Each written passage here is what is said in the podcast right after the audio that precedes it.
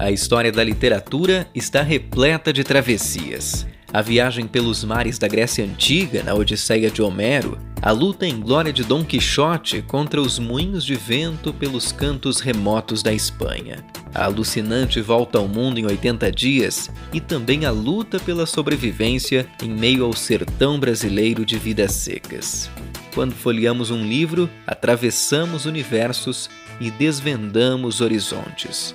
Eu sou o Ronaldo Bueno e te convido para embarcar comigo numa jornada entre histórias, autores e personagens.